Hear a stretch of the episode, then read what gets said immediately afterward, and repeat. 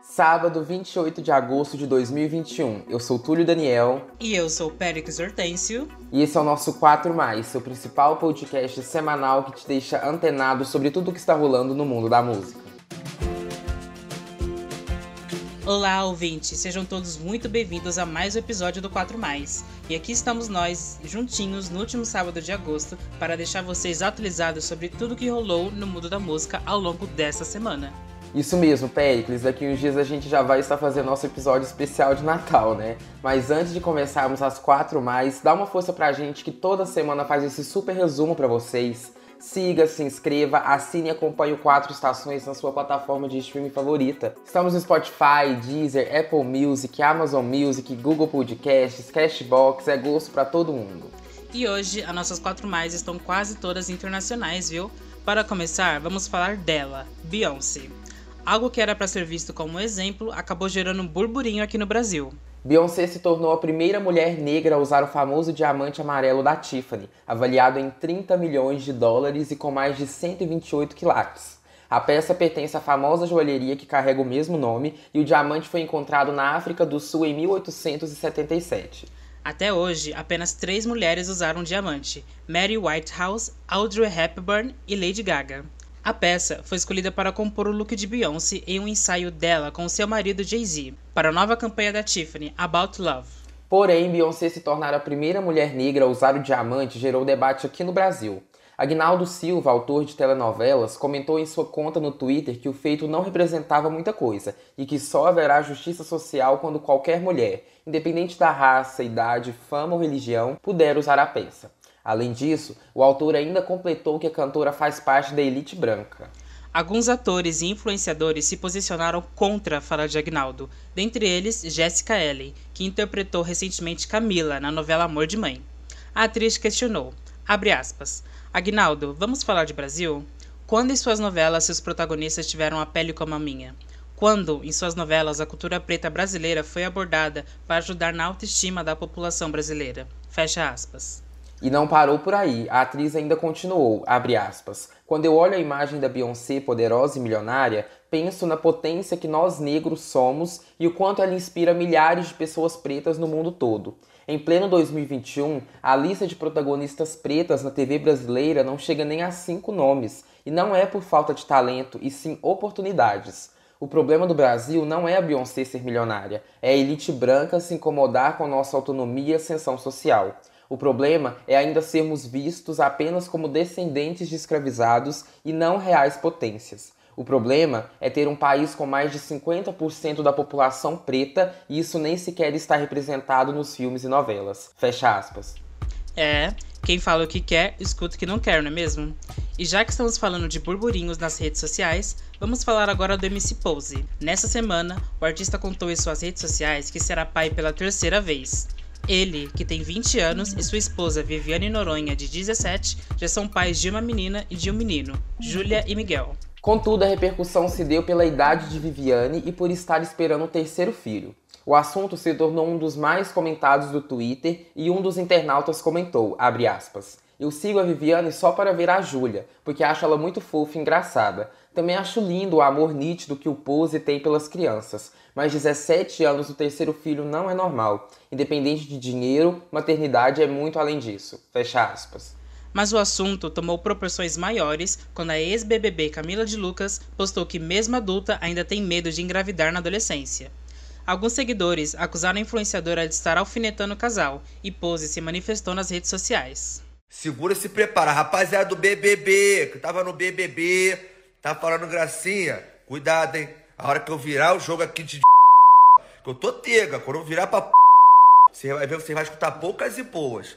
Camila se defendeu e disse que tudo não passou de um mal entendido, Eu fiz um post falando sobre mim, de uma conversa que tive com meu namorado e as pessoas estão vinculando ao pose e a esposa grávida. Parem de propagar notícias falsas e inverdades. Eu mandei mensagem para ele e para a esposa para explicar o caos que a internet causa. Gente, já chega. Fecha aspas. Ambos publicaram nas redes sociais que conversaram e que o assunto acabou. Agora vamos falar deles, que já tem um tempinho que não aparecem aqui nas nossas quatro mais, o BTS.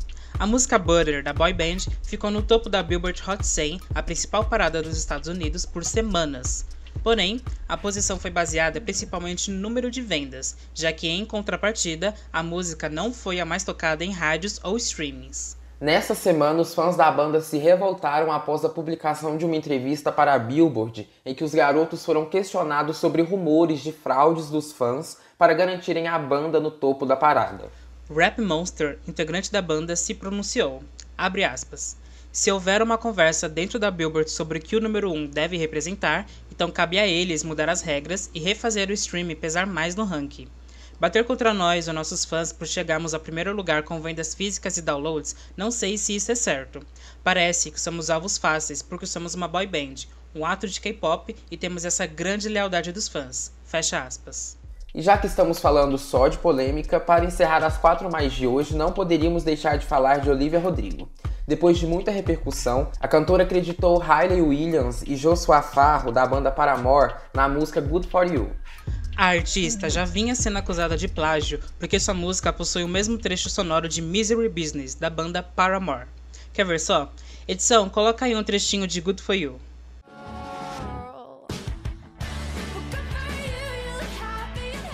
Agora, coloca aí um pedacinho de Misery Business.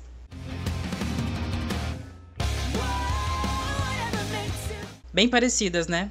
Isso é conhecido no meio musical como interpolação. Interpolação nada mais é que uma espécie de empréstimo musical, no qual um artista pega um trecho de uma canção já gravada e cria algo novo. Diferente de sample, quando o artista literalmente copia e cola aquele trecho que já existe. E aí, Pericles, já sabia dessa diferença? Eu já sabia sim, Túlio. Inclusive, eu acho muito interessante como alguns artistas conseguem construir músicas novas baseadas em músicas que já existem.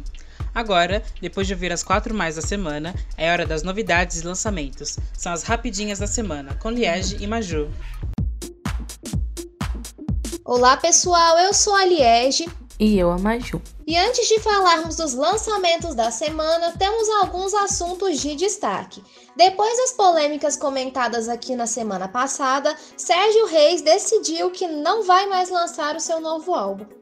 Spencer Elden, o famoso bebê da capa de Nevermind do Nirvana, decidiu entrar na justiça contra a banda, o fotógrafo e a gravadora, alegando exploração sexual infantil 30 anos depois da divulgação do álbum. Depois de Normani ficar fora da lista de performance do VMA deste ano, a mãe da cantora declarou no Twitter que a filha tem sofrido um boicote mas que a culpa não é da gravadora e nem da equipe. Além disso, Doja Cat foi anunciada como apresentadora do VMA 2021. Por fim, foi anunciada a versão brasileira do reality show RuPaul's Drag Race. Rumores apontam a cantora Xuxa como apresentadora, o que gerou debates nas redes sociais, onde muitas pessoas acham que a atração deve ser comandada por uma drag queen. E agora vamos aos principais dos vários lançamentos que tivemos nessa semana. Lá fora, os já citados aqui hoje BTS lançaram a versão de Butter com Mega The Stallion. E Selena Gomez continua apostando na música latina, agora em parceria com o cantor Camilo em 999. Finalmente, House está de volta e lançou seu álbum If I Can Love, I Want Power. Runner Public também lançou o álbum novo, Human e J Balvin se juntou a Tokisha na faixa Perra. No Brasil, o destaque foi para Manu Gavassi, que lançou a música Eu Nunca Fui Tão Sozinha. Temos também Luan Santana em Assim Nasceu um Bêbado e Marisa Monte no clipe A Língua dos Animais. Por fim, a Loki se juntou aos MCs Rariel, Drica, Davi, Marx e Leozinho ZS na música 180, que fala sobre violência da mulher. E esse foi o nosso Rapidinhas da semana para te deixar atualizado com alguns dos vários lançamentos dessa semana. Nos encontramos novamente na semana que vem. É com você, Pericles. Obrigado, pessoal! E para deixar vocês ainda mais atualizados, eu quero chamar aqui o nosso colega Josias para contar como anda o nosso top 10 Spotify desta semana.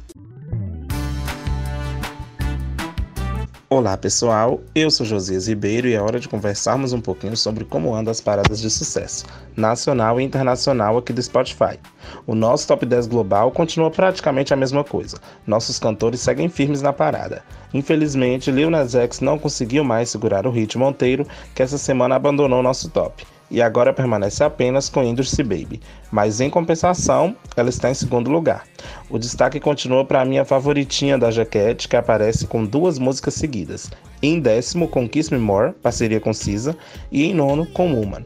Além disso, a cantora ainda está em sexto lugar com Need to Know, mostrando o poder do seu álbum brilhante Planet Her, que quem não ouviu aproveita para ir dar uma conferida.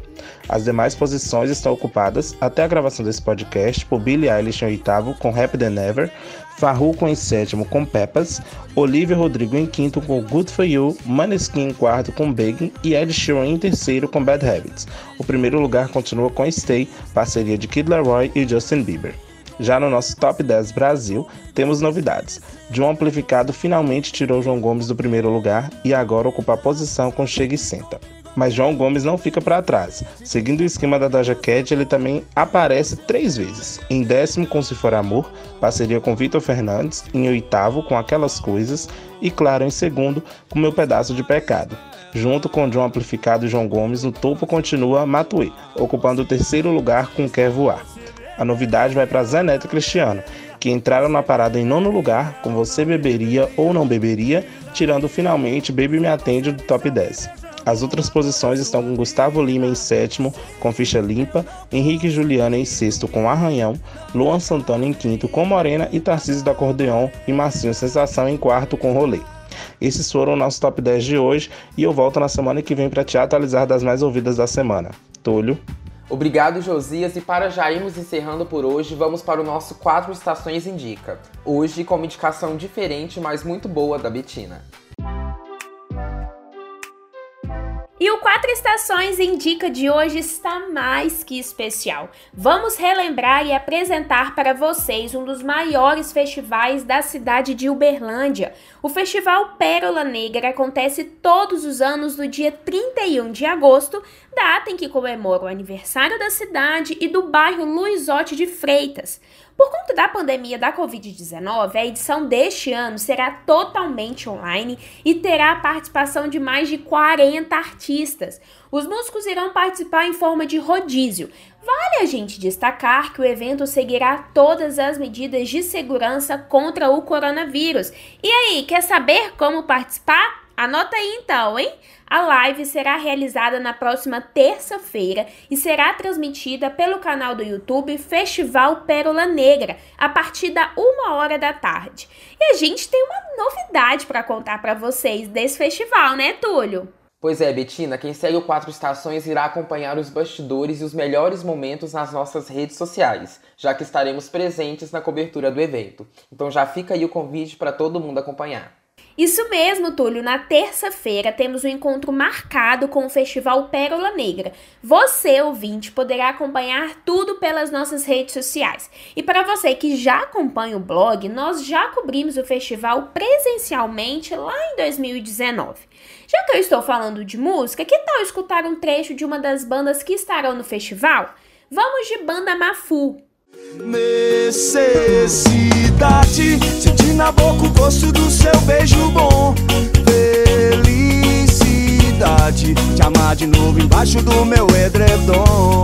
Gostou? Tem muita gente boa nesse festival, gente. Não só isso não, viu? Neste ano, alguns dos artistas se juntaram em uma música para cantar o tema do festival. Toca um trechinho aí, edição.